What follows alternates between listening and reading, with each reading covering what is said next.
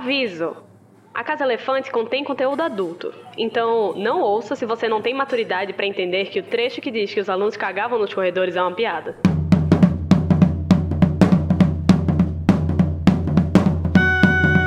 Olá! Boas-vindas à Casa Elefante. Puxa uma cadeira, pede um café e vem discutir a obra de J.K. Rowling capítulo a capítulo com a gente. Hoje, o 16º capítulo de Harry Potter e a Câmara Secreta, o MacGuffin.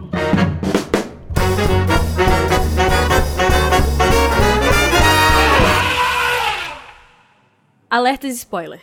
Nossos episódios sempre levam em consideração os acontecimentos de todas as obras do mundo bruxo já publicadas. Então, se você não sabe quem é e nem como veio parar aqui, é melhor voltar mais tarde. Eu sou Carol Lima, cujo esqueleto jazerá na câmara para sempre, e eu tô aqui com Larissa Andrioli, que vai ficar passada, chocada, quando for despetrificada e descobrir que tem prova. Gente, eu tô. Pelo amor de Deus, eu não estudei porra nenhuma.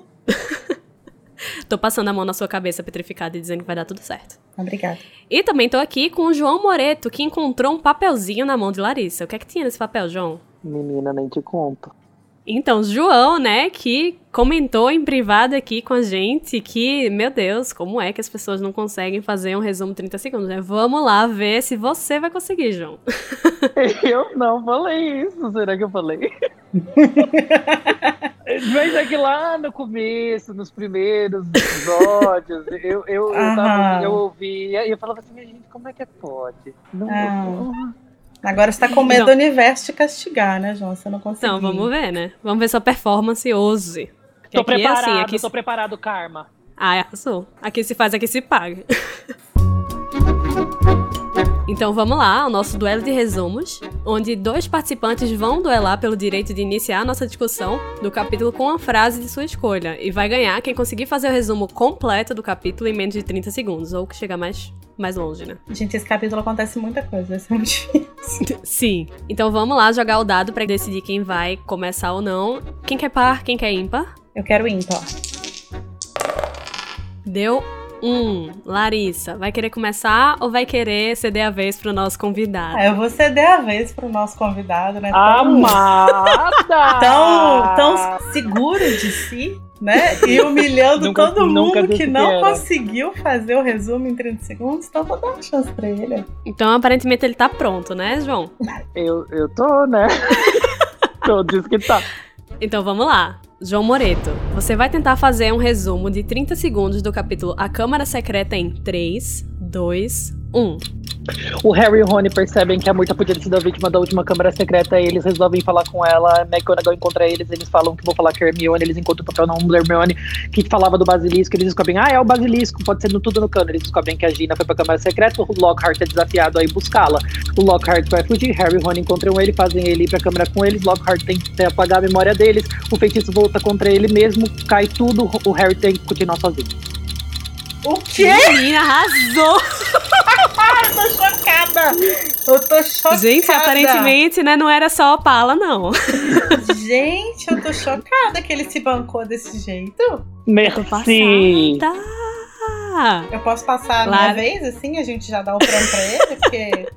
A Lari não vai ser fácil, não. Mas a gente aqui, a gente tá atrás da humilhação. Então, Ah, não, é, é o resumo da minha vida mesmo. então vamos lá, Larissa Andrioli. Você vai tentar fazer um resumo de 30 segundos do capítulo A Câmara Secreta em 3, 2, 1. O Harry e o Ron descobrem que a Murta foi a, a vítima, eles vão conversar com ela, e aí ela conta como foi a morte dela, e aí eles vão atrás da Hermione, e eles vão, eles descobrem que foi o Basilisco, ela tá com o papel lá na mão, e aí eles vão, ai meu Deus do céu, e aí e eles vão falar com os professores, eles escondem no armário, descobrem que a Gina foi levada pra câmara, e aí eles vão atrás do Lockhart pra ele pedir ajuda pra eles, eles três vão pegar a, a- entrar na câmara, e aí eles chegam lá e o Harry consegue abrir a câmara e E acabou! Gente, eu tô passada. Produção, me ajuda! Nossa senhora. Gente, isso foi a experiência mais difícil da minha vida. E isso porque É, eu já fiz uma- dois mestrados e um doutorado. Caralho! É, você, Eu tô chocada. Foi muito difícil. Já que vocês terminaram mais ou menos no mesmo pé, eu vou escolher o de João, porque ele foi. Ele ele se emocionou menos. É verdade. E ele, foi uma, e ele foi uma surpresa. Não, eu acho que é justo, assim, a gente, a gente jogou a bola pra ele, ele bancou. Essa, Foi. Ele teve moral de bancar Ai, e de humilhar de volta. A gente tava esperando a humilhação dele e ele humilhou a gente. Eu acho que vale. Exatamente. Então, qual a tua casa, João? Corvinal, óbvio. Então, 50 pontos pra Corvinal. Que ser CDF da Corvinal. né? Se você curte o conteúdo do Animagos e quer nos ajudar a continuar produzindo, você pode nos apoiar através do PicPay. É só acessar picpay.me animagos e escolher o seu plano. Com a sua ajuda, a gente vai poder continuar produzindo conteúdo acessível e de qualidade para você. O endereço é picpay.me animagos. As provas finais iniciam, Gina age estranhamente e Harry e Rony visitam Hermione na enfermaria. Ela tem a resposta ao segredo da câmara, que é um basilisco, e eles escutam às escondidas os professores e descobrem que Gina foi levada pelo monstro. Lockhart tenta fugir, mas Harry e Rony o forçam a acompanhá-los até a câmara, pelo banheiro da Murta que geme, para salvar Gina. Eles destrancam o segredo da entrada. Lockhart tenta escapar usando a varinha quebrada de Rony, mas explode os blocos do túnel. Harry vai sozinho. Então, vamos começar a discussão com a frase ou o tema escolhido pelo nosso vencedor do duelo, né? O que é que você trouxe hoje para iniciar a nossa discussão, João? Obrigado pela oportunidade. É, eu queria falar sobre a questão do, a questão do, do, do Lockhart, que foi uma coisa que eu pensei enquanto estava lendo esse, esse capítulo novamente, e que é essa questão de que nos filmes ele, ele, ele o ator que faz o, o personagem, ele é um ator que eu gosto muito, e, e a gente tem uma coisa de pensar assim, ah, não sei o que, o cara é legal, não sei o que, ele é divertido e tem toda uma coisa cômica nele, e na verdade ele é um criminoso, né? É, ele confessa aos crimes dele ao, pro Harry e pro Ron, né? Que ele roubou as histórias das pessoas e que ele apagou as memórias delas. Então, além dele ser um escroto, porque ele fica ali falando, ah, essa pessoa feiosa não podia estar na capa de um livro. Ele apaga a memória delas para para si, né, para o seu próprio benefício e para parecer que ele que fez isso aí tudo. Como ele também aparece novamente na Ordem da Fênix e de, também novamente de um modo um pouco cômico, eu não sei se fica claro. E eu também não sei se ele não merece uma redenção, mas eu acho que não fica tão claro ou não ficava tão claro para mim que ele sim é uma pessoa né, que tá no espectro ali do, do ruim, do vilão, entre aspas. Eu acho que nos filmes ele é muito mais carismático, né? Eu acho que não só o fato do ator ser uma pessoa carismática e, e tal, mas eu Bem acho que o apessoada. próprio ro- bem apessoado. Mas assim, eu acho que o próprio roteiro meio que dá uma suavizada nas coisas que ele faz. Então, parece que ele é só um trapaceiro, assim, tipo, nada demais. Só que, na verdade, assim, os feitos dele são terríveis, né? São muito, muito ruins mesmo. Ele fica parecendo só, sei lá, tipo, um cara meio tipo mundungos, assim. Que, tipo, ele é um criminoso, mas não é nada muito sério. Ele só rouba umas coisas ali, revende ali e tal. Sendo que é muito mais sério, na verdade. Sim, e ao longo do livro a gente tem muitos, muitos mais in- indicativos da, dessa índole dele aqui no filme, né? Que no filme a gente tem o quê? Uhum. Dois episódios, que são só o, o dos diabretes e o do, do duelo. Mas fora isso, nada demais, sendo que aqui no livro ele tá sempre dando essa indicativa que ele é esta alma cebosa, Uhum. que a gente vai vir a conhecer, né, nesse capítulo. Sim. E mesmo nesse capítulo tem aquela hora que ele, você percebe que ele não tá gostando de cumprir a função de acompanhar os alunos no corredor, que ele tá achando aquilo um porre, e que Uhum. talvez ele tenha aceito essa função de professor também pelo status que isso ia garantir a ele. Sim, e principalmente também por saber que quem, quer, quem é que estava estudando em Hogwarts, né, naquele ano, o famoso Harry Potter. Exato. Sim. Além dessa pachorra toda, né, que ele fica mostrando durante o, o livro todo, ele ainda quer acabar com a quarentena em Hogwarts.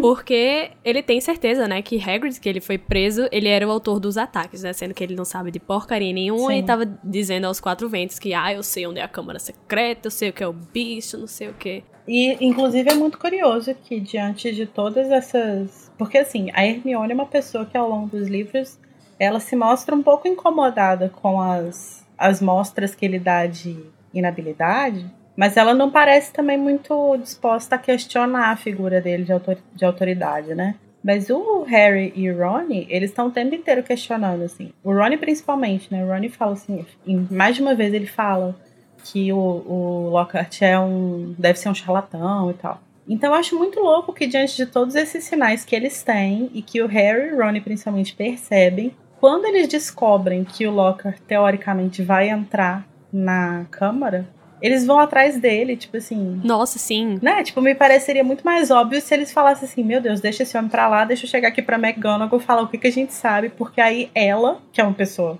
uma bruxa capacitada, vai ajudar a salvar minha irmã. Mas não, deixa eu dar essa informação para essa pessoa completamente sem coisa aqui. E eles estavam, né, na, na sala dos professores, onde todos os professores estavam esculachando o, o Lockhart, uhum. querendo tirar ele do caminho mesmo. Isso fica muito claro para o leitor. E a gente vê, tipo, ele gaguejando, ele sem saber o que fazer. Sim. E eu não sei por que eles não, não levaram isso em conta, sabe? É, eu não entendo. E também porque eh, nesse momento que eles estão na, no armário da sala dos professores, eles escutam, na verdade, eles falarem.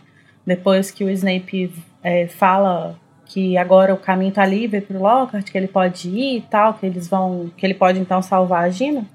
É, a McGonagall vira e fala assim: bom, então agora ele tá fora do nosso caminho. E a gente pode fazer o que a gente precisa. E, e, então, tipo assim, fica muito claro ali que nem os professores acreditam na capacidade dele. Pudesse ser, talvez, de repente, porque eles percebem que o Lockhart tá indo para encontrar né, a Câmara Secreta, e talvez esse seja o jeito de eles se enfiarem aí no meio desse negócio e participarem disso. Mas não, também não há nenhuma indicação direta de que esse é a intenção por trás disso, né?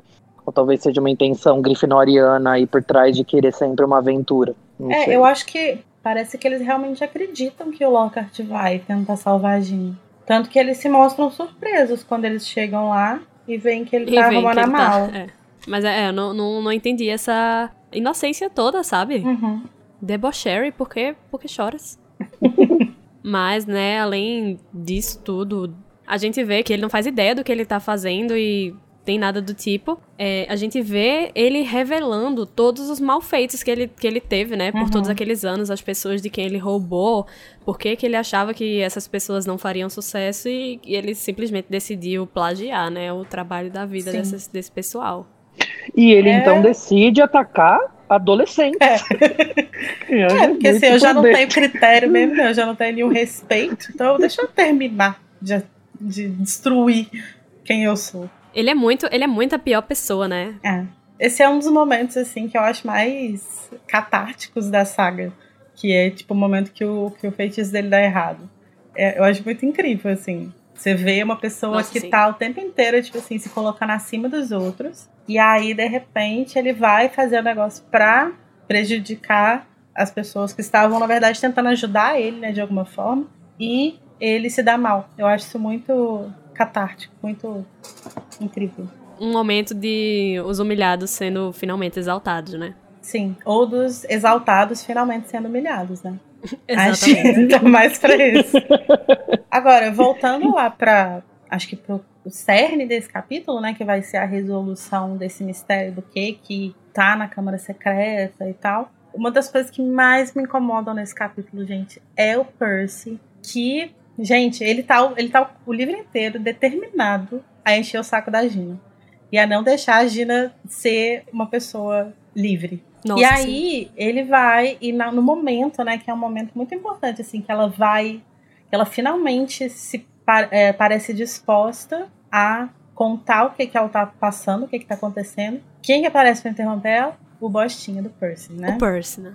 Ele mesmo. E ele interrompe ela de um jeito tão absurdo. Tão absurdo que é que ele chega, ele chega e fala assim: Você já terminou de comer? Eu vou ficar com seu lugar, pois eu estou faminto. E assim, gente. Caguei, meu querido, caguei. Exatamente, vá tomar banho. E ainda é sua irmã, sabe? Eu dela mandava ele a merda. Nossa, eu não sei de onde saiu essa arrogância dele, assim. Porque acho que os Weasley, cada um tem seus problemas e seus defeitos, mas nenhum ali é arrogante igual ele, assim. Eles têm um pé no chão, né? É, é, tipo, você pode apontar vários problemas em- nos outros, assim, mas, tipo, nenhum deles é arrogante. Então, realmente não sei como que surgiu isso nele, assim. E a arrogância dele, ela se, se, se estende até mesmo quando é, na verdade a Gina tá ali tentando contar uma coisa para eles e ela não consegue, e aí ele toma o lugar dela e ele Uhum. quer supor que ele sabe o que ela ia falar. É muito o Sim. pensamento de uma pessoa que é totalmente narcisista, né? E acha Sim. que o mundo todo vai girar ao redor do umbigo dele. Total. E Isso que é uma das coisas que mais me dá ódio né, no personagem do, do Percy. Mas eu tava pensando aqui agora, que é o seguinte, é, ele é um. Ele, nesse, nesse livro, ele tá com, tipo, 13 anos, 14 anos, né? Não, 15, porque ele é monitor. Então, tipo assim, essa é uma fase da nossa vida em que as coisas que a gente tá fazendo, tipo assim, pegando a menina no cantinho, a gente não quer que a nossa família saiba, né? Então, ele devia estar bem apavorado, né? De, tipo assim, da Gina tá contando pra alguém. Nossa, mas eu acho que é muito desproporcional, não, sabe? não, assim, não que justifique o que ele tá fazendo. Mas eu tô pens- tentando pensar, assim, o que que ele estava pensando, sabe? Aham. Acho que ele devia estar Eu muito não consigo pirado. entender tipo, sequer como é que o Percy podia sequer estar beijando alguém num cantinho. Porque ele Ah, é não, isso, isso, é um, desprezível. isso é um mistério que J.K. Rowling ainda tem que resolver, assim, porque... Quem se prestaria, né, a beijar aquela boquinha? Não é? E. Penela parece ser uma mulher interessante, uma mulher bonita, legal, inteligente, mas... Mistérios da meia-noite, como já dizia. Pois é. Mais tarde, né, pra corroborar com essa, toda essa, essa atmosfera, né, de mistério que vai começar a se resolver agora nesse capítulo, os meninos vão, né, tentar fugir pra descobrir as coisas da, da câmara, né, perguntar a Murta, sendo que eles são apanhados, né, pela professora McGonagall, e arrumam lá uma lorota dizendo que queriam visitar Hermione e tal, tanto que eles são obrigados realmente a tomar esse caminho e vão finalmente encontrar um papel amarrotado, né? No punho fechado de Hermione. É uma página, né? de- arrancada de um livro. E ele fala sobre os basiliscos. E eu queria destacar um trecho que ele fala assim. Seus métodos de matar são os mais espantosos, pois, além das presas letais e venenosas, o basilisco tem um olhar mortífero, e todos os que são fixados pelos seus olhos sofrem morte instantânea.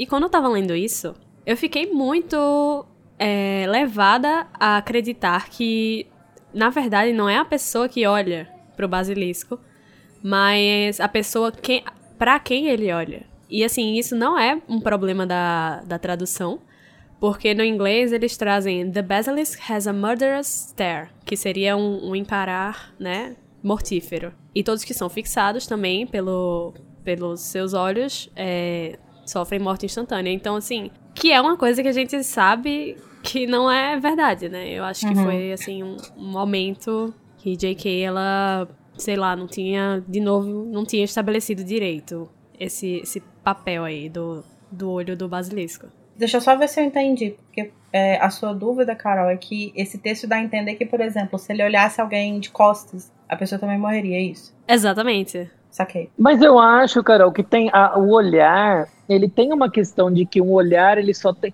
E mesmo um olhar humano, assim, um olhar só te afeta se você estiver percebendo esse olhar, né?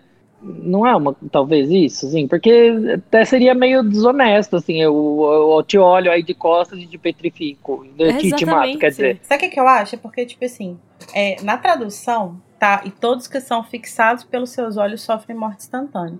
E aí isso realmente dá essa impressão de que, tipo assim, se ele parou o olho em alguém, não importa como a pessoa tá, ela vai morrer. Porque o que impo- é como se ele tivesse, tipo, um laserzinho no olho dele. Não, mas olha como é a, a frase em inglês. And all, who are, and all who are fixed with the beam of its eye shall suffer instant death. Que tem tipo beam, tem até a palavra beam, como, e tu trouxe laserzinho. É porque quando ela fala, tipo, como é que ela coloca em inglês? É o olhar mortífero? É o, é o quê? É murderous stare.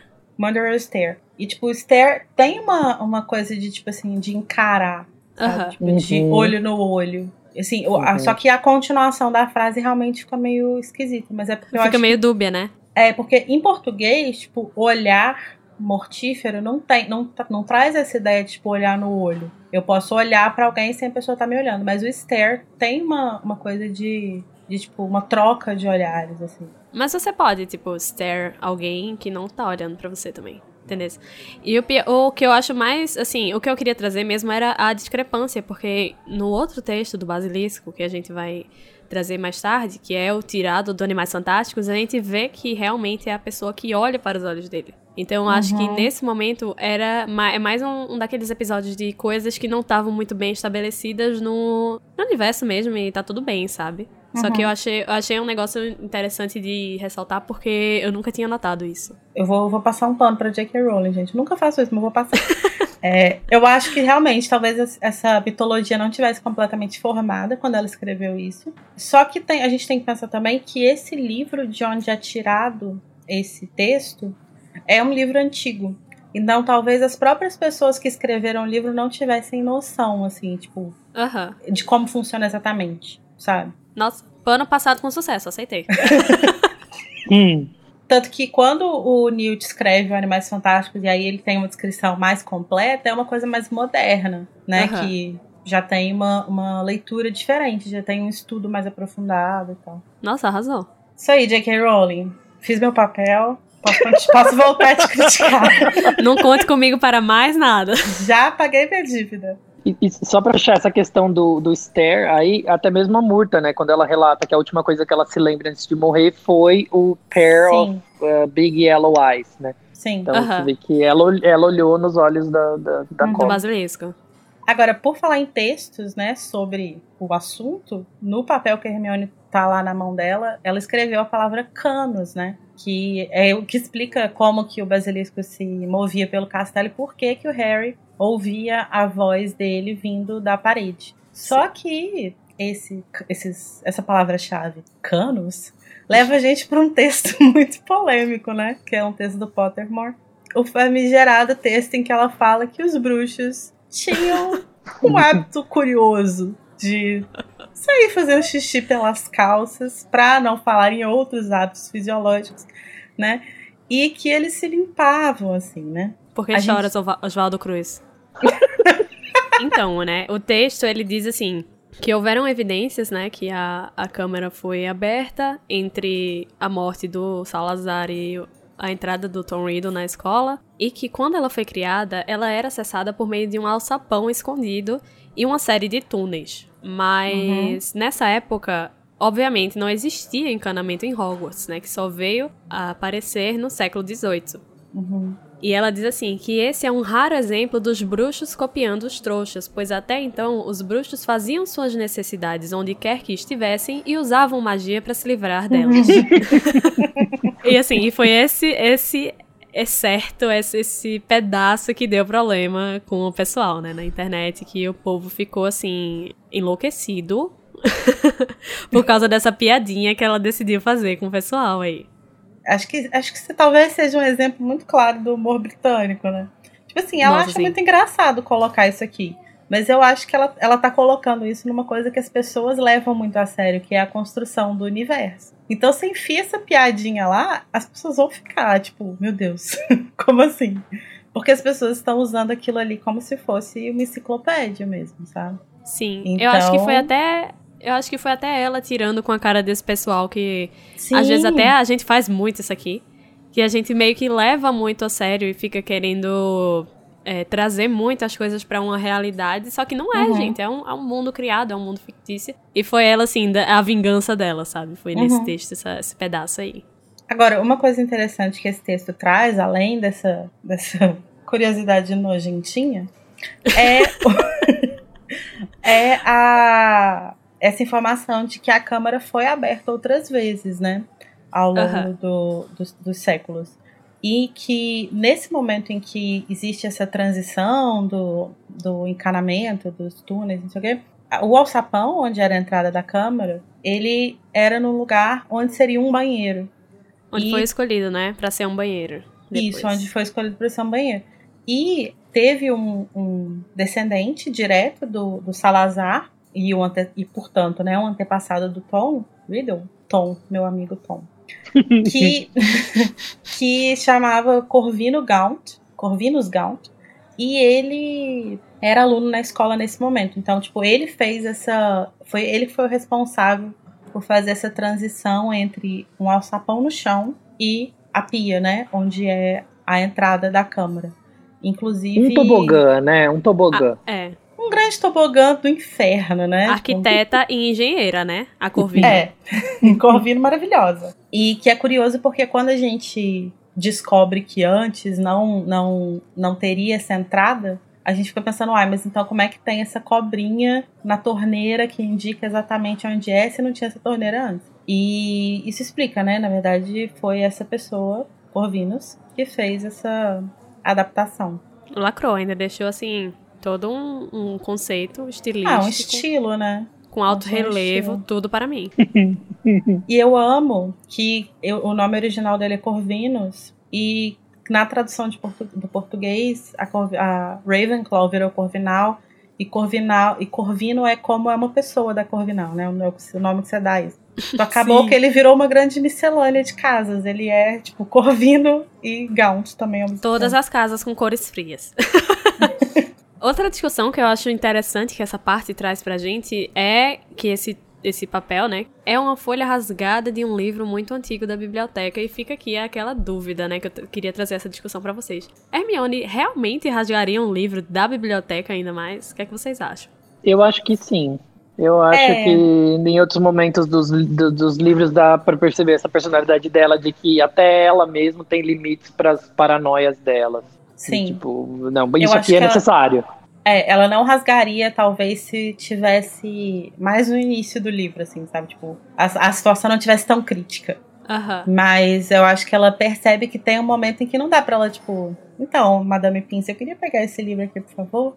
É, não, não, esqueci meu cartão, tá lá na, na, na sala comunal. Mas eu posso trazer, sabe? Tipo, eu acho que ela não ia se atrasar tanto assim. Acho que ela, ela entende que existe uma urgência. Hermione é sempre uma pessoa muito ciente, né, das suas prioridades. Uhum. Sim.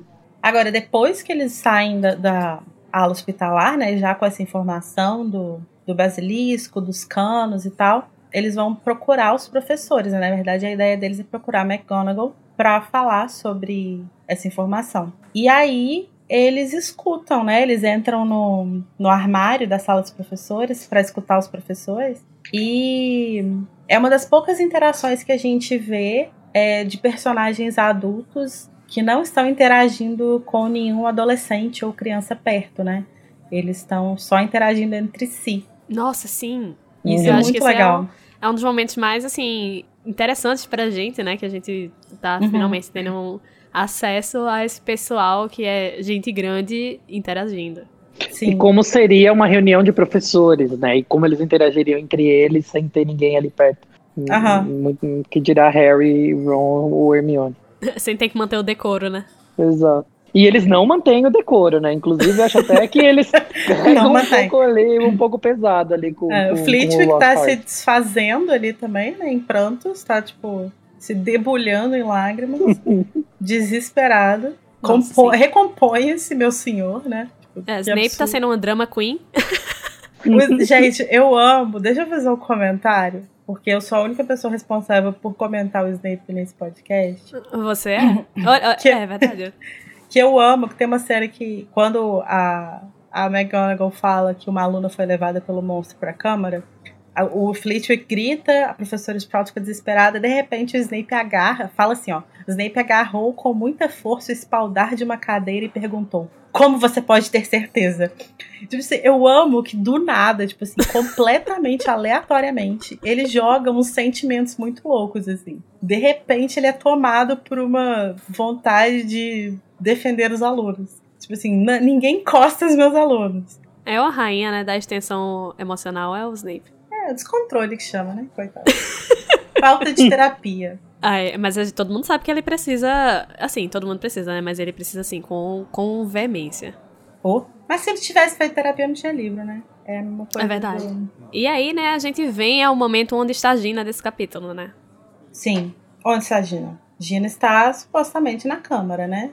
Quer dizer, tá na Câmara supostamente para sempre, né? Aparentemente não existe uma possibilidade dela ser salva, tanto que o Percy vai é, enviar uma coruja, uma coruja para os pais, né? Para eles ficarem cientes de que ela tá em perigo e tal. Sim, e depois disso, né, é, é, comentado que os meninos veem que ele se tranca no, no dormitório, né? Será que a consciência pesou nesse Eu acho que aí? sim. Porque naquele momento em que ele dá uma cortada nela, manda ela sair da coisa e tal, ela tava muito abalada. E o Rony fala, tipo assim, ela ia contar uma coisa pra gente tal. Então eu acho que meio que bate uma coisa de. Ai meu Deus, será que ela sabia de alguma coisa? Será que eu julguei mal?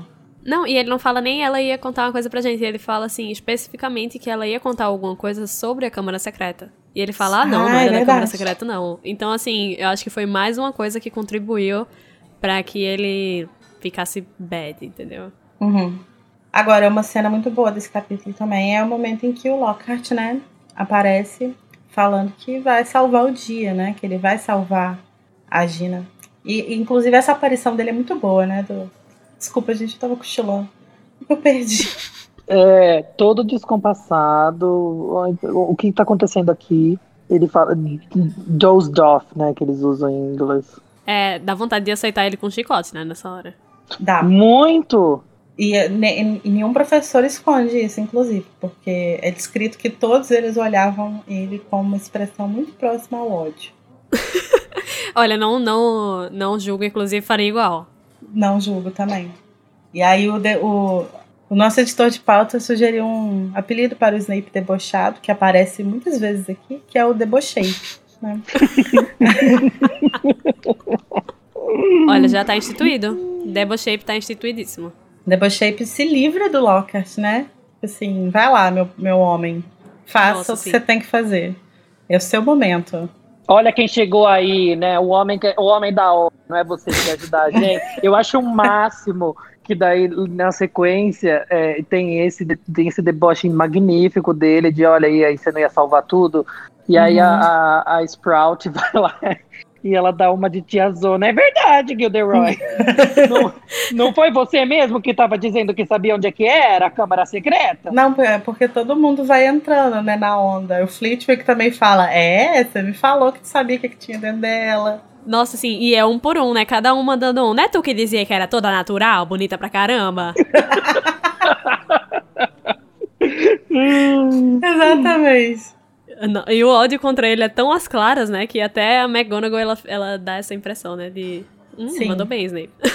Sim, e aí... E aí depois ela... ela vai lá e ela fecha com tudo, né? Ela fala, ah, tá bom, então é hoje, viu, Snape? Então você vai lá, resolve isso daí e vai com tudo. Daí ela vira e fala aquela frase, né? Poxa, agora a gente tirou ele do, né? do, do, nosso, do nosso pé. Sim, e a gente vai ter também, depois dessa, dessa lacração, né, toda eles vão finalmente, né, falar com a Murta e ela conta, né, sobre a experiência que ela teve que levou ela à morte, né? Uhum. O que eu acho bem interessante, né? Que eu acho que é assim, um dos poucos relatos que tem é, de uma pessoa que morreu por um meio tão mágico, assim, né? Que a gente tem contato na série. Eu acho que não tem nenhuma descrição de, de tipo, da pessoa que morreu falando. Não tem um fantasma falando sobre a morte. E, e é muito louco é, essa coisa da morte mágica, né? Uhum. ela fala que é como se tivesse passado uma, uma carga elétrica, né? Pela, pelo corpo dela, não tem um negócio desse? Sim, ela fala, ah, meu corpo foi engolfado e eu morri. É, foi engolfado. E, e é muito louco você pensar nisso. Como que é a morte mágica, assim. Eu acho muito triste a morte da. De, talvez uma das mortes mais tristes, porque. De, porque eu acho que eu relate com o fato do bullying, assim, porque ela tava uhum, escondida sim. porque estavam tirando sarro dela. Sim. Sim. E, tipo, não tem como você não pensar nisso, tipo, coitado, assim, sabe? Uhum. Tipo, tá bom, que depois ela volta, ah, até tá bom, então eu vou pentelhar essa filha da puta aí pro resto da vida. E ela literalmente morreu porque ela foi militar, né? Porque ela escutou, né, a voz masculina falando. escutou a voz masculina falando e, e foi dizer, ah, vai usar seu banheiro e morreu. Ou seja, militância mata, multa que jeito. Ah, primeira morte registrada Gente, chocada. Por causa da militância. militante. Ah, então eles vão, eles vão finalmente, né, encontrar a entrada da Câmara Secreta e vão descer o tobogã do inferno, como disse, como bem disse Larissa. E a gente volta, né, ao, aos, às introduções do episódio, que eu citei, né, que o nome do capítulo era um MacGuffin. E eu queria trazer o que é um MacGuffin, né, que seria esse dispositivo de enredo que ele geralmente é um, algum objeto ou outro tipo de motivador, sendo até abstrato, que o protagonista, ou então todo mundo do filme, vai estar tá atrás, é, geralmente com pouco nenhuma, né? Explicação narrativa. E apesar disso, ele é uma coisa que normalmente não tem muita importância pra trama geral. E é justamente isso que é o, o, a Câmara Secreta, né? Que é esse MacGuffin, que é todo mundo tá atrás dela, mas que, assim, o importante de verdade não é ela, é o às vezes é o que tá dentro, ou então é o que as pessoas fazem, né, para encontrá-la, o que, que as pessoas fizeram em relação a ela. Uhum. Então, com a ajuda de Hermione, que até petrificada resolve tudo, os meninos vão finalmente chegar a essa conclusão do mistério do o que tem na Câmara Secreta, né? E a gente descobre que a criatura é o quê? Um basilisco. Basilisco também é conhecido como o Rei das Cobras, né? Esse é o apelidinho dele. E ele é classificado pelo Ministério da Magia como uma criatura XXXXX, ou seja, 5x. 5 vezes. 5 vezes, ou seja, ele é muito perigoso. É, e ele, ele não pode ser domesticado e ele é, representa um perigo fatal, né? Ele é um perigo letal para o ser humano, para qualquer bruxo. Ele é considerado que ele não pode ser é, domesticado porque é levado em conta que as pessoas não são ofidiogotas, né? Na verdade, se você é o ofidioglota, você pode até conseguir ter esse pet em casa, quem sabe. Mas não tentem isso em casa. E não olhe para ele. Ah, e você pode comprar aquele óculos que tem um negócio que uma lente que fica para cima, assim, Espelhado. e você abaixa. Isso, isso. Bota nele, né? Bota uma lente espelhada no basilisco. Isso. Ou fura o olho dele. Gente, que horror. Isso se chama Os Tratos Animais e a Luísa Mel vai Mel. bater aqui. É, o primeiro basilisco que a gente conhece, ele foi criado por um cara chamado Erpo o Sujo, um nome simpático, A Laia, né? né? e, e ele era um bruxo das trevas é, grego, e ele era o fidioglota. Ele é tipo da Grécia Antiga, assim. E ele descobriu, depois de muitas experiências, que se você colocasse um ovo de galinha para ser chocado por um sapo, da onde ele tirou essa ideia, eu não faço a mínima ideia. Fico pensando em que momento que ele falou: vou botar aqui esse ovo de galinha É. para um sapo Não faz o chocar. menor sentido. Com um sapo em cima. Com certeza absoluta, ele tava no meio de uma quarentena e fez isso. Nossa, sim.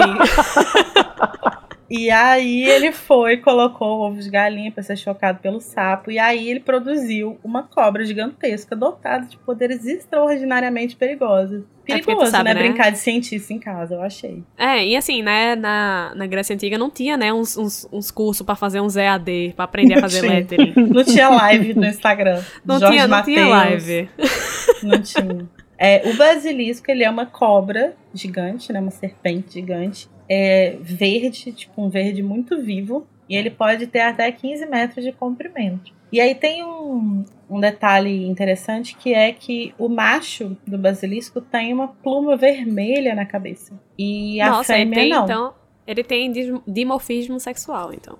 Que é justamente essa diferença que os machos têm das fêmeas em algumas Uhum. espécies. Ai, que culta! Agora, é, isso quer dizer que eu não me lembro do basilisco da câmara ter uma pena, uma pluma. Não, é, é uma basilisca. É uma basilisca. Como é que é o nome dela, será? Sally. Celeste! Celeste. Não, Celeste é, Celeste é, é gente boa. Outra característica que eles têm é que eles têm essas presas que não só são muito afiadas, mas também são muito venenosas. Só que, na verdade, o maior, como a gente viu lá no texto anterior, né? O maior órgão de ataque dele, o mais poderoso ataque dele, são os olhos amarelos que ele tem, né? A pessoa que Quem encara... foi que será que descobriu, né? Não é, gente? Não sei. A, a pessoa que encara esses olhos sofre morte instantânea, tal qual E é miojo. nesse texto.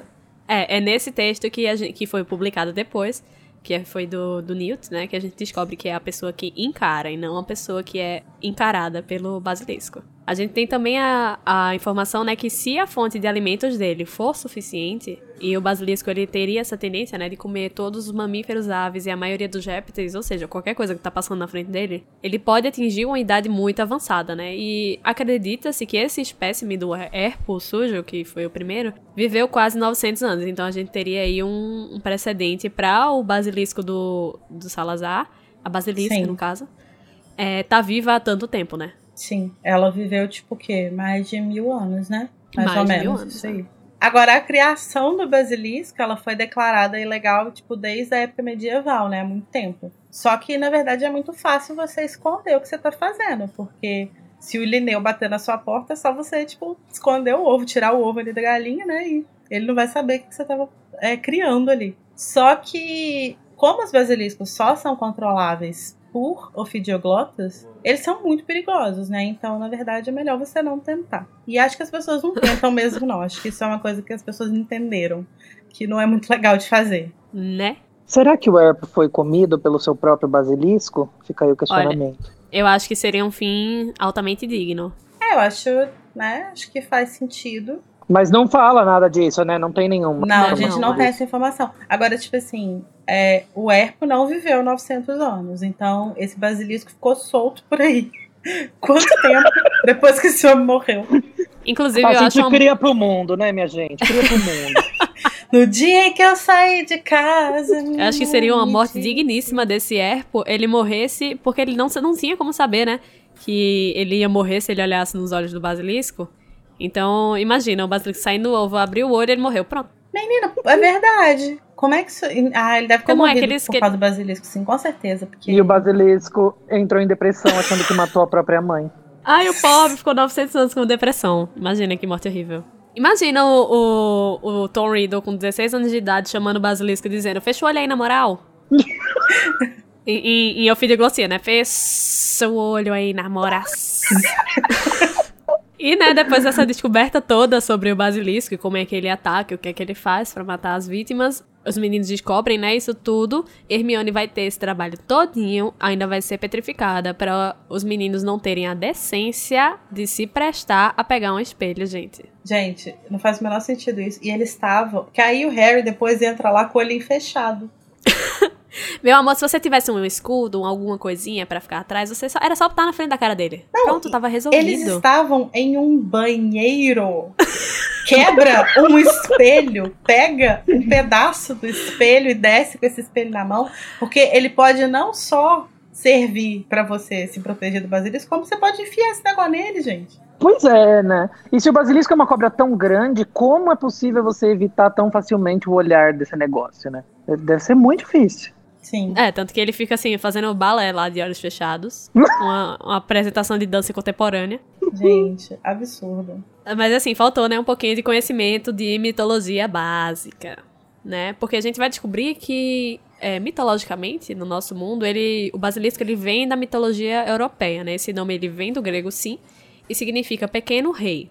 Aí a fêmea teria uma marca dourada na cabeça e o macho teria justamente essa pluma vermelha que a, a Rowling vai levar pra história dela, né? Só que nessa mitologia, o basilisco ele é um, ele não é uma cobra gigante, ele é uma combinação de vários animais. Ele tem a cabeça de frango com as patas, asas de pássaro e o rabo de cobra. Ou seja, Parece um imagina, né? hipogrifo. Nossa, sim. É. Inclusive, é, a gente vai deixar a imagem no post, porque, assim, é muito, é muito bom de ver. Inclusive, dá pra autotatuagem aí. Não, gente, por favor, não façam. Vou fazer uma tatuagem. Basilisco do, de Harry Potter e no outro lado o basilisco do, dos Mitológico. Quem gosta, né, dessa onda aí de tatuar frango vai adorar. Agora, segundo o Claudius Aelianus, gente, eu amo esses nomes. Claudius Aelianus, Esse aí era o Fidioglota. o basilisco, ele na verdade era pequeno, né? Tipo, era um, um- poderia ter um palmo de comprimento até só, mas o, o olhar dele também é letal. E na mitologia africana, o basilisco também existe. E lá ele, ele teria essa habilidade de fazer um som sibilante, tipo Harry, só que pra afastar outras cobras, né? Não, não como uma língua pra conversar, mas uma forma de afastar. Sim, eu imagino que seja fosse até pra se alimentar e tal, pra roubar alimento e tal. Uhum. E deve ser por isso, né, que ele é levado como con- é, considerado o rei da serpente, né? Por elas meio Sim. que obedecerem aí esse comando. Sim. Agora, uma coisa que é curiosa sobre o basilisco é, é uma viagem, na verdade, da minha cabeça. Não tem base científica nenhuma.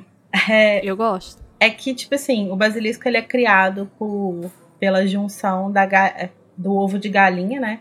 E a galinha é uma, um animal completamente, tipo, sem magia. assim. Só que ele é ele só se torna basilisco a partir do momento que esse ovo é chocado pelo sapo. E o sapo é historicamente ligado à figura da bruxaria e tal. Então é uma coisa meio curiosa porque é como se fosse, é como se o basilisco fosse um mestiço, sabe? Tipo de bruxo e trouxa. Um híbrido, né? É. Um híbrido, exatamente. Um mestiço que eu digo no sentido, tipo, quase que de. Tipo, do, do, do Riddle, por exemplo, ser mestiço de sangue, assim. Nossa, achei, achei. Acho é uma análise muito boa. É uma viagem, né? Será que se for uma galinha de Angola nasce também? Será que ele tem bolinhas se for uma galinha de Angola? É, esse é o tipo de análise que eu consigo. Você vê a análise construtivíssima que ela faz. E eu trago aqui uma análise. Oh, galinha de Angola. Ah, cada um é seu, sua expertise. Minha expertise é galinha.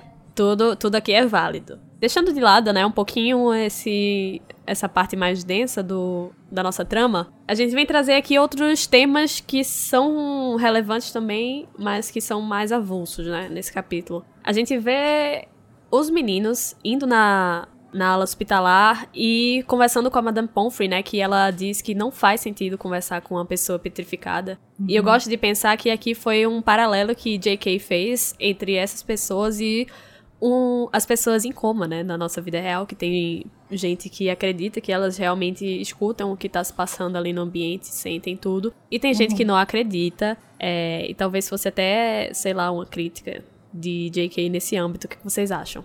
E eu acho que não, né? Porque senão, a, ou até onde eu me lembro, a Hermione não fala nada de ter ouvido eles ao redor dela quando ela é despetrificada, né? Aham, uhum, não, ela não, não lembra de nada. Eu acho que sim, eu acho que esse paralelo faz sentido, sim. Talvez eu acho que essa provocação tenha sido intencional. Uhum. Por parte, tal, talvez ilustrando aí qual que é o posicionamento qual, da é. autora. Sim. Nesse, nesse, nessa discussão, né? É, eu nunca tinha parado para pensar nisso. Mas eu acho que faz sentido isso que o João falou. Um outro tópico avulso, né, que a gente pode citar aí, também tem um pouco a ver com McGonagall, é que ela chega um belo dia, né, como se nada estivesse acontecendo, e avisa que ainda vai ter prova, né, que os exames estão mantidos. Isso uhum. me leva a pensar que, tipo assim, a gente pode criticar a educação de Hogwarts de vários pontos, assim. É, é uma educação muito problemática em vários sentidos.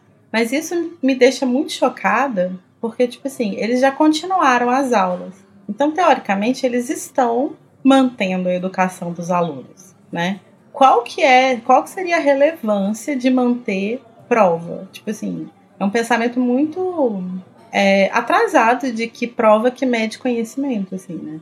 É muito positivista, né? Muito, muito. Agora, a gente tendo conhecimento do que é viver uma, uma época meio atribulada como essa, né, sabe? É, eu mesma tô tendo dificuldade de consumir literatura é, ficção nessa uhum. quarentena. Mas, quiçá, estudar para exame, gente. Não, é absurdo. Eu sou muito empática a eles nesse momento, que eles ficam, né, muito passados, chocados, descobrir que vai ter prova. Nossa, uhum. me vi ali no lugar. É, na verdade, o que deveria acontecer é que esse ano devia ser refeito, né? Nossa, sim. Esse ano Repetir, devia... todo mundo repetir, vá. É, porque, por exemplo, os Nossa, alunos... Nossa, mas eu ia caçar essa cobra e ia matar ela a pau. Não, porque, tipo assim, os alunos que foram petrificados, por exemplo. Eles... Um beijo pra você. Elas que lutem. Não, tipo assim, é. lógico que eles não vão ter que fazer prova, mas aí eles chegam no ano seguinte sem sem todo o conteúdo que foi passado o ano inteiro, sabe? Nossa, sim. Tem a galera que teve, foi petrificada lá no começo, né? É, tipo, o primeiro a ser petrificado é o. É o Colin, né? É, tem, é, tem Madame Minora, depois tem Colin, depois tem Justin. É. é, então, tipo assim, o Colin foi petrificado lá no início, coitado. Primeiro ano perdeu dele. É, ele perdeu o primeiro ano, né? Que é a base. Primeiro ano ser, né? dele, né? bizarro. Mas se você for pensar, o Harry, quando ele tá refletindo sobre as provas, ele fica pensando, diz aí no livro, né? Que ele fica pensando que ele não sabe o que ele vai fazer na prova porque ele não lembra de ter aprendido nada. Então, mesmo para quem não foi petrificado, parece que o ano foi uma é. grande oba-oba da É verdade. É uma grande quarentena, de fato, né? E ainda tem o, o agravante de Rony, né? Que. Sim. Além de não ter aprendido nada, ele ainda tá com a varinha quebrada. Uhum. Que ele uhum. passou o ano inteiro com ela. E é muito absurdo que em momento nenhum pensem em em ajudar esse menino, gente. Gente, e nas escolas não tinha? Sabe na escola antigamente quando a gente usava lápis e você não tinha e a escola tinha para te emprestar? Sabe, não tinha alguém para emprestar uma varinha para esse moço? Cara, mas bom Ho- que não tenha dinheiro. Não, então, Hogwarts tem um fundo especial para ajudar a compra de material didático para as crianças que não têm condição financeira. O que é o caso do Ron, e ele ainda tá num caso mais especial que é que ele quebrou a varinha, ele precisa comprar outra. Tipo, nenhum sentido. Mas Ele é, perdeu- é- e, e- e- isso daí pra mim é uma daquelas coisas que não não aconteceriam, né? Se a gente trouxesse a história para um, pra um, pra um contexto do, do, entre aspas, real, obviamente, a gente transformasse a realidade, obviamente, provavelmente isso não aconteceria. Acontece para que certos eventos da história se desencadeiem. É a única Sim. explicação. É, vide- não- Sim. Feitiço, né? Do, do Lockhart. É. E pra ser engraçado, né? Ah, a varinha do do Rony solta feitiço errado, não Uhum. transforma direito as coisas, um alívio cômico Sim. também aí. E também pra falar da Spellow Tape, que eu achei maravilhoso esse nome. É maravilhoso mesmo. A gente tem também, né, a McGonagall fada empática, é, que até dá uma pequena choradinha quando ela ouve, né, dos meninos que eles queriam só visitar Hermione, o que viria a ser uma grande mentira.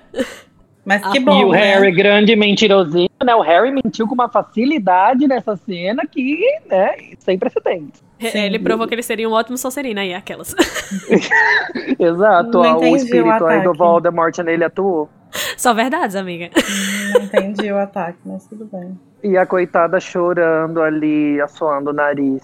Nossa, mas eu gosto muito de como essa parte, assim, quebra completamente toda aquela, aquela imagem que a gente tem, né, de McGonagall, não, porque ela é pessoa rígida, Uhum. ela é... Sim. E que bom que ela apareceu aí, né? Porque senão eles não teriam achado o papel na mão da Hermione. Nossa, assim, é, ela, a gente vê muitas facetas dela, né, nesse livro, é, diferentes daquela que a gente vê no primeiro, que a gente é, já vê, ela, a gente vê ela lá no começo, cuidando deles, dando jantar a eles quando eles chegam de carro, agora a gente, a gente vê ela se emocionando, é, então eu acho que esse livro, assim, deu uma profundidade bem legal pra Uhum. Minerva. Sim. Lari, você falou uma coisa agora também que me, me- acabou de me, me dar um gatilho de uma coisa aqui. Que raios de cuidado essa Madame Pomfrey dá pra esses pedra que não viu que ela tinha um papel na mão, né? não é? não limpa a pessoa que tá petrificada, não passa um álcool gel. Não pa- de passa um Deus. paninho, né, nas estátuas. Ai, não, Ai, achei. gente. Agora parei pra pensar aqui. Não. É verdade. É porque, tipo Péssima assim, enfermeira. quando. Nem uma espanada, né, pra não juntar poeira em cima. Vai que alguém tem rinite. Não, mas é bizarro, realmente. tipo assim, como que ninguém viu no transporte dela, de onde ela foi encontrada, pra coisa, pra, pra ala hospitalar. Como é que ninguém viu, gente? Ah, a verdade é que eles estão cagando, né? Deixa ela petrificada aí mesmo. Ela, Não, vai- não é, não é como se ela fosse sair do lugar, né? essa insufferable know it all. É, a gente também vê, né, Minerva usando, olha só, um feitiço que amplifica a voz dela magicamente e que parece muito é, os sonoros. Que a Sim. gente tem a descrição dele que a voz dela estava ecoando pelos corredores, ouviram a voz da professora McGonagall magicamente amplificada. E a gente teve, né, essa discussão no, no capítulo 14, que ela Uhum. aparece com aquele, aquele megafone roxo, bem babadeiro.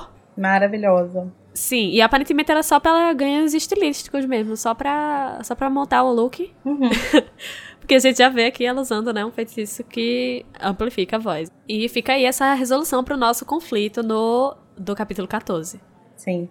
É, concordo que McGonagall usou pelo estilo.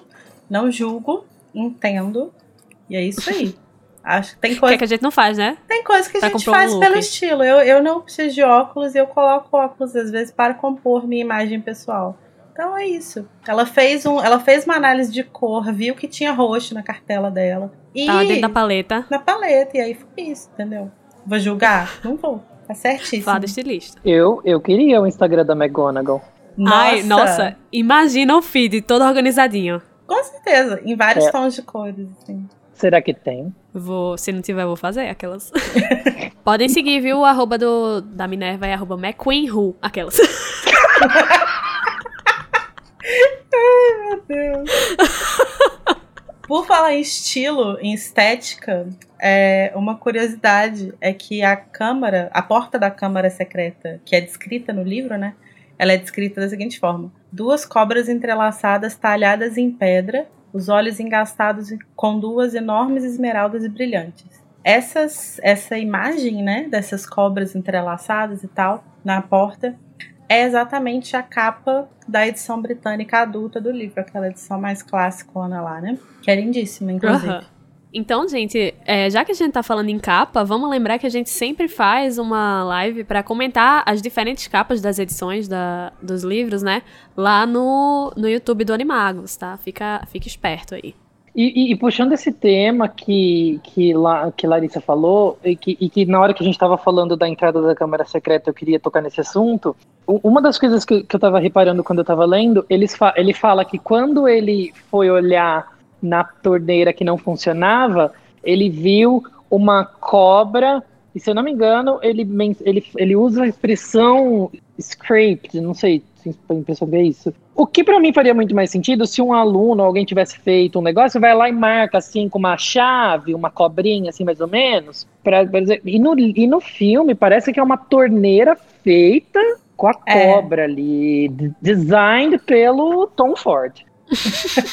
Não, parece mesmo, parece total. Que é igual a porta. A porta com aquela coisa da cobra que passa girando, Sim. que nem um banco, uma porta de banco, parece um banco. Sim, mas a porta faz mais sentido ela ser elaborada porque ela foi feita pelo próprio Salazar, né? A cobrinha, ela faz sentido ser mais tosca porque, pelo que a gente viu, ela foi feita pelo Corvinus. Então, Sim. que era só um aluninho, né? Era um fulaninho ali que foi lá e fez. Então, realmente, a cobrinha da descrição do livro não bate com a cobrinha do filme, né? Assim como muitas outras coisas. Fica aí a crítica, Warner, é. um beijo. E a gente chega finalmente, né, ao fim do capítulo, que é esse gancho maravilhoso, que é Harry na frente da porta da Câmara Secreta. E tremendo dos pés à cabeça, ele vai entrar. E acaba o capítulo aí. Ai, gente, uma salva de palmas pra JK, muito rainhazinha do, do gancho. Nossa, esse gancho é demais mesmo. Então, né, já que a gente discutiu já, esmiuçou esse capítulo todinho, vamos aqui ao nosso momento Avada Kedavra! Que é esse momento que a gente não gosta no capítulo, o momento que deu raiva, o momento que a gente ficou puto, o momento que a gente queria matar alguém. E começando com o nosso convidado, né? É, qual é o seu, João? O meu momento de muito rancor e raiva e, e ódio foi quando o Lockhart revela que, que eu já mencionei isso aqui no, no começo, também não vou me estender muito, mas que ele, na verdade, um criminoso, eu vou falar isso novamente, um criminoso, tá fantasiado aí de bonzinho, bonitinho. É só isso, isso daí me deu muita raiva, um grande de um idiota. Correta. E é, o teu, Lari? O meu avada vai para Percy, especificamente para a cena em que ele fala que a Gina pode sair da frente dele, que ele quer comer e ela pode sair se ela já terminou. Eu acho essa cena ridícula, já falei antes, eu só queria reiterar. Nossa, eu acho que vocês foram justíssimos em seus respectivos avadas. E o meu, ele também é parecido com o de João, que é pro Lockhart finalmente ele se revelando esta alma cebosa, esta pessoa péssima que ele é. E assim, sem ter a mínima vergonha de dizer que plagiou o pessoal porque eles eram feios uhum. e sendo super preconceituoso e capacitista pra cacete. Ai, gente, quando ele fala que ele não colocou, que, que ele roubou a história da bruxa e, e porque ela não podia ir pra cá porque ela tinha lábio leporino, foi um gatilho para mim. Nossa, Porque ridículo. tem gente que sofre dessa condição real, assim, sabe? Isso machuca. Parece uhum. aquela, sabe, o padrãozinho olhando, o padrãozinho Instagrammer, olhando para você e falando assim, ai, você não, você não tem followers. Nossa, uhum. sim. É, é, muito pesado, né? Sim. Exatamente. Aff, péssimo. E agora que a gente já fez essa catarse, a gente já mandou um, um, um lavada duplo no peito de Lockhart, segura essa aí, bonitão. Vamos ao nosso momento Expecto Patronum! Que é o momento que a gente finalmente chegou esse momento de ser exaltado, que é o momento que a gente mais gostou, o momento que a gente deu risada, o momento que a gente quer levar para sempre nos nossos corações, começando agora com Larissa. Eu vou dar uma chance para vocês adivinharem para quem vai o meu patrono. Ai, Snape, né, amiga?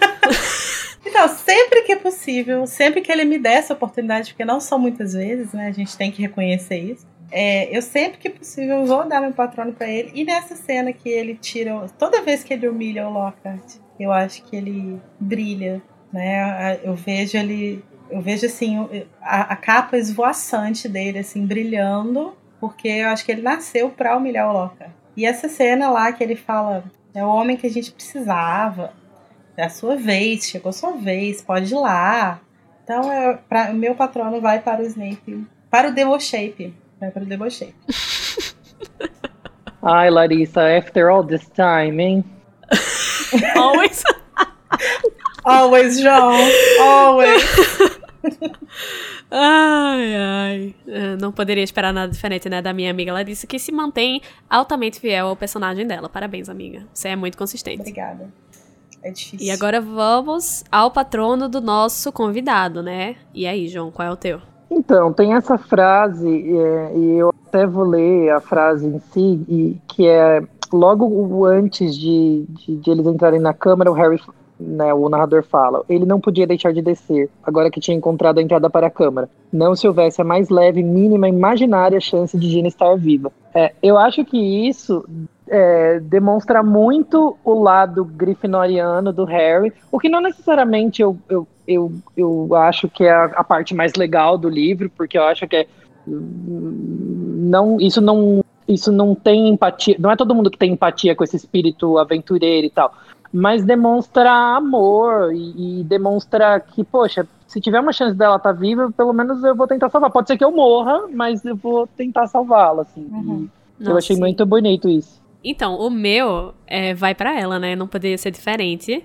Também vou dar uma chance da Larissa, de Larissa adivinhar aí para quem vai o meu, o meu patrono.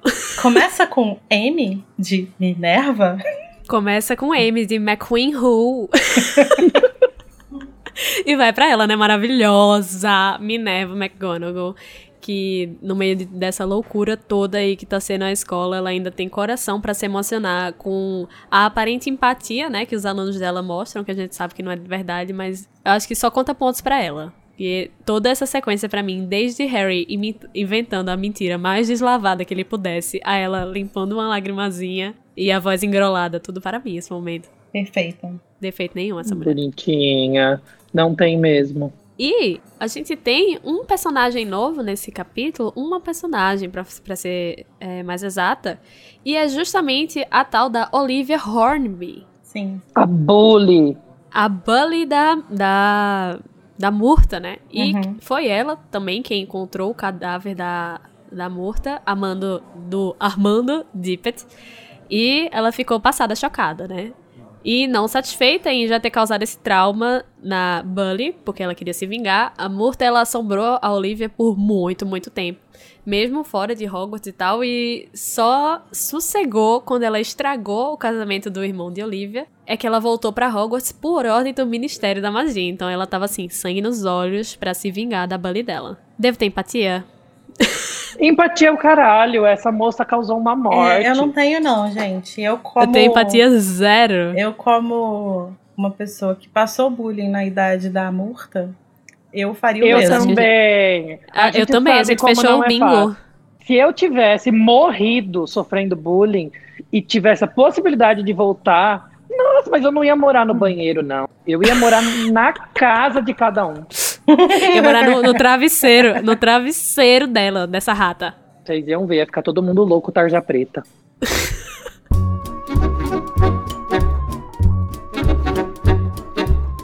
E agora que a gente já desceu pelo cano e chegou cara a cara com a gigantesca estátua do Salazar, a gente pode partir e voltar só semana que vem para comentar o próximo capítulo, O Herdeiro de Slytherin.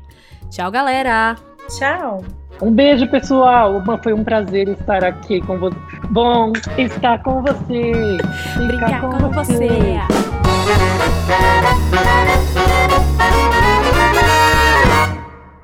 Esse podcast é produzido pelo animagos.com.br.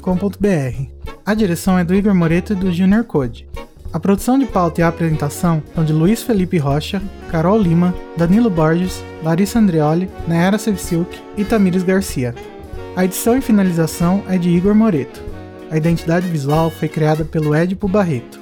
A música tema, Song of India, originalmente executada por Ableton's Big Band, teve a engenharia e gravação pela Telefunken Electroacoustic e a mixagem foi por Igor Moreto.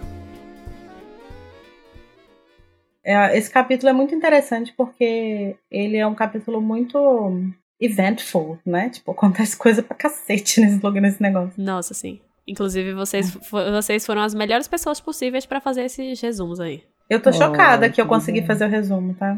Que eu achei que eu ia parar no meio. Mas eu fui estimulada pela vontade, pela competitividade de Olha tentar Olha bater aí. de frente com o João, entendeu?